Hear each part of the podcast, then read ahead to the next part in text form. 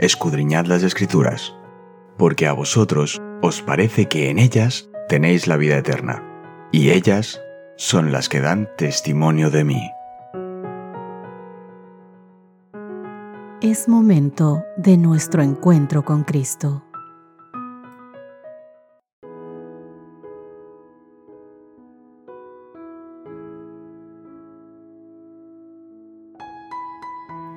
Hola, hola, ¿qué tal queridos amigos? Qué gusto poder estar con ustedes un día más. Es para mí un gran placer que el Señor me permita trabajar en su obra grabando estos audios con el estudio de la Biblia, que ustedes nos acompañen para repartirlos alrededor del mundo.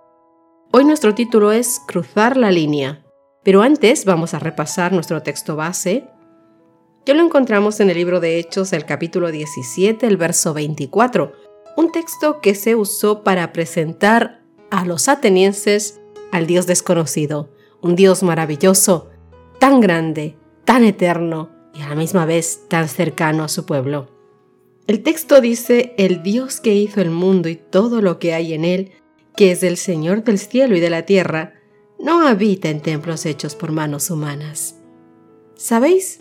Para comenzar el estudio de esta mañana vamos a ir rápidamente al libro de Hechos, al capítulo 17 y vamos a leer juntos los versos 24 al 34. Si no tienes una Biblia a mano, presta atención y acompáñame a la lectura de estos textos. Veamos cómo continúa Pablo su testimonio. El Dios que hizo el mundo y todas las cosas que en él hay, siendo Señor del cielo y de la tierra, no habita en templos hechos por manos humanas, ni es honrado por manos de hombres, como si necesitase de algo pues Él es quien ha dado a todos vida y aliento, y todas las cosas, y de una sangre ha hecho todo linaje de los hombres, para que habiten sobre toda la faz de la tierra, y les ha prefijado el orden de los tiempos y los límites de su habitación, para que busquen a Dios, si en alguna manera palpando puedan hallarle, aunque ciertamente no está lejos de cada uno de nosotros, porque en Él vivimos y nos movemos y somos como algunos de vuestros propios poetas también lo han dicho, porque linaje suyo somos. Siendo pues linaje de Dios, no debemos pensar que la divinidad sea semejante a oro o plata o piedras, escultura de arte y de imaginación de hombres. Pero Dios, habiendo pasado por alto los tiempos de esta ignorancia, ahora manda a todos los hombres en todo lugar que se arrepientan por cuanto ha establecido un día en el cual juzgará al mundo con justicia, por aquel varón a quien designó, dando fe a todos, con haberle levantado de los muertos. Pero cuando oyeron lo de la resurrección de los muertos, unos se burlaban y otros decían, ya te oiremos acerca de esto otra vez.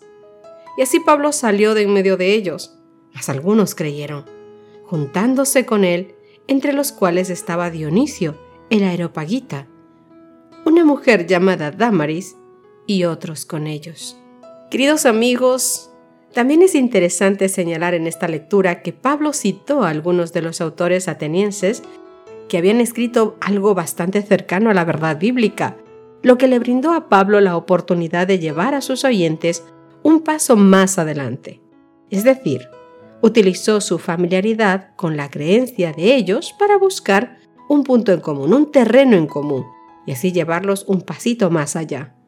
No cabe duda, queridos amigos, al tratar de alcanzar a otros, el hecho de estar familiarizados con lo que creen y buscan, y buscar puntos en común, puede ser un método muy poderoso para alcanzar a la gente. Observa también que Pablo utiliza estos puntos de coincidencia con ellos para luego llegar a donde él quería, la resurrección de Jesús y la esperanza que ofrecía por medio de ella a todos. Lucas, queridos, describe las reacciones a la última palabra de Pablo sobre la resurrección. Dice que algunos se burlaron de la idea, otros dijeron que querían que Pablo les volviera a hablar del asunto, y algunos creyeron. Lo clave en esta historia, en el marco de nuestro estudio, es que todos ellos realmente habían escuchado todos pusieron atención a lo que Pablo tenía que decir. Y esa es la esperanza. Esa era la esperanza de Pablo desde el principio. Y esa es nuestra esperanza porque en realidad lo único que nosotros estamos llamados a hacer es hablar, y lo único que pedimos es que se nos escuche. El resto, queridos, es obra de Dios. Sabemos que algunos rechazarán el Evangelio, pero debemos hacer todo lo posible para asegurarnos de que antes de que lo rechacen, entiendan lo que están rechazando, nos escuchen. Pablo con su método de trabajo entre los atenienses y su uso estratégico de lo que había estudiado y aprendido de ellos, se aseguró de que oyeran, con la mente abierta, que existía un Dios al que no conocían, pero que los había creado. Este Dios no solamente los había creado, sino que lejos de lo que ellos pensaban de lo que era un Dios, este Dios los amaba y quería darse a conocer.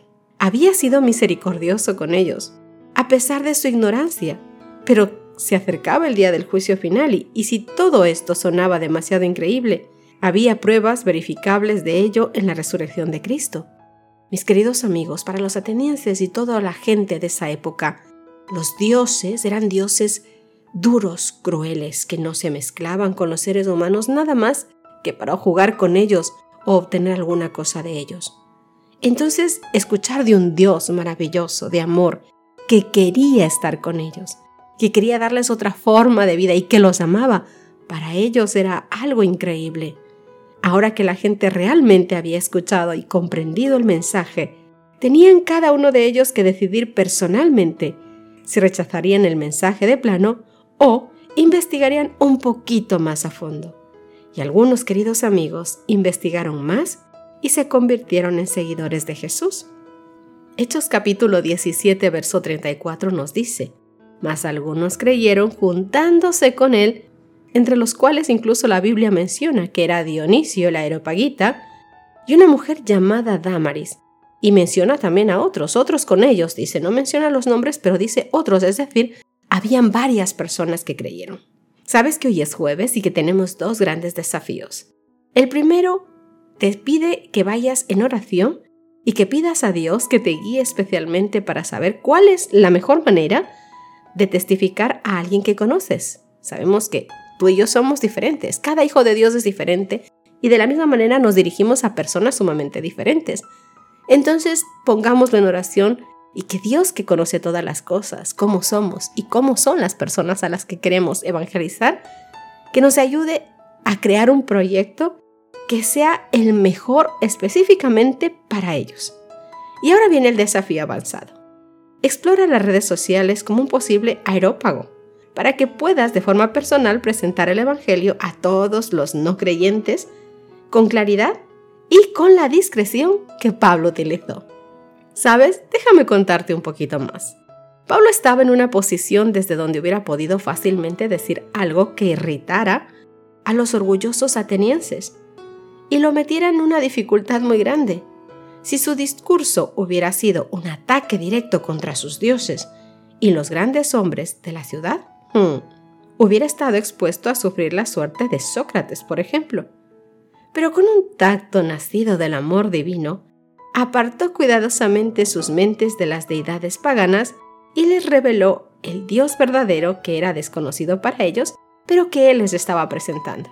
Mis queridos amigos, algo que debemos aprender como seres humanos, no solamente para la evangelización, sino para movernos en cualquier lugar donde nos encontremos, es que debemos tener mucha mano derecha, mucho tacto, mucha sencillez, humildad y educación para dirigirnos a todas las personas, porque muchas veces nuestro mensaje es el correcto, y esto para todas las áreas de nuestra vida. Tenemos el mensaje correcto, tenemos la verdad en nosotros, pero si la presentamos de una forma inadecuada, el que saldrá perdiendo eres tú. Por eso es que debemos pedir al Señor que nos dé su Santo Espíritu su tacto y que siempre elijamos el método de Cristo en todas las áreas de nuestra vida, sea para evangelizar o sea para enfrentar cualquier tipo de problema que tengamos de forma personal. En este caso vemos que Pablo, con palabras tomadas de un pagano poeta, pintó al Dios infinito como un ser, como un padre, del que ellos eran hijo. En él vivimos, dijo, y nos movemos y somos como también algunos de vuestros poetas ya lo han dicho, porque linaje de éste somos también. Siendo pues linaje de Dios, no hemos de estimar la divinidad ser semejante a oro, plata o piedra, o escultura de artificio o de imaginación de hombres, dándole así el real sentido de lo que significaban las imágenes, es decir, nada, porque para ellos las imágenes eran lo importante. Muchos de aquellos pueblos vivían y su economía se movía por las imágenes que ellos hacían con sus manos. Al hablar Pablo de la resurrección de los muertos, unos se burlaron y otros le dieron la oportunidad de hablar acerca de esto en alguna otra vez. Pero de entre los que le escuchaban, algunos creyeron, y ya eso era una ganancia para Pablo. Ninguna elocuencia de palabras ni fuerza de argumentos puede convertir a los pecadores, mi querido amigo. Solo el poder de Dios puede aplicar la verdad al corazón. El que se aparta persistentemente de este poder no puede ser alcanzado. Los griegos buscaban sabiduría. Sin embargo, el mensaje de la cruz era locura para ellos, porque estimaban su propia sabiduría más que la que viene de lo alto. Queridos, hoy quiero dejaros con la promesa de Dios que viene en Jeremías capítulo 29 verso 13. Y con esto damos paso a nuestra oración diaria para terminar nuestro estudio de hoy. Hoy el Señor quiere decirte de forma personal, me buscaréis y me hallaréis cuando me buscaréis de todo vuestro corazón. Que el Señor pueda poner en nosotros, en cada uno de nosotros, ese deseo de buscarlo, de necesitarlo todos los días de nuestra vida. Y con esto, mi querido amigo, te invito a que te unas conmigo en oración. Querido Papa Dios que estás en los cielos, gracias mi Señor por darnos la bendición de poder estar junto a ti un día más.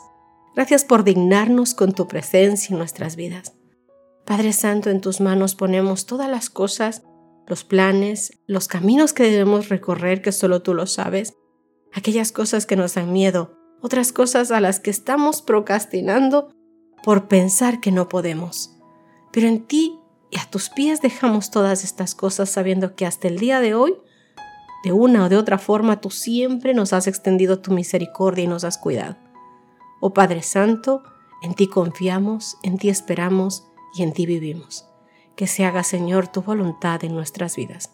Tu pueblo te ruega una vez más que tú te en nuestras vidas, que te levantes fuertemente, que seas nuestro Dios y que nosotros como tu pueblo te elijamos cada instante de la vida que tengamos como lo primero, lo principal y lo mejor en nuestras vidas.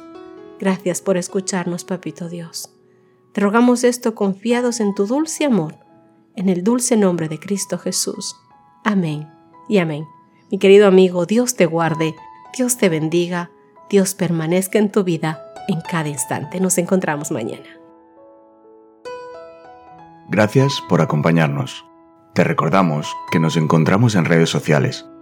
Estamos en Facebook, Twitter e Instagram como Ministerio Evangelike.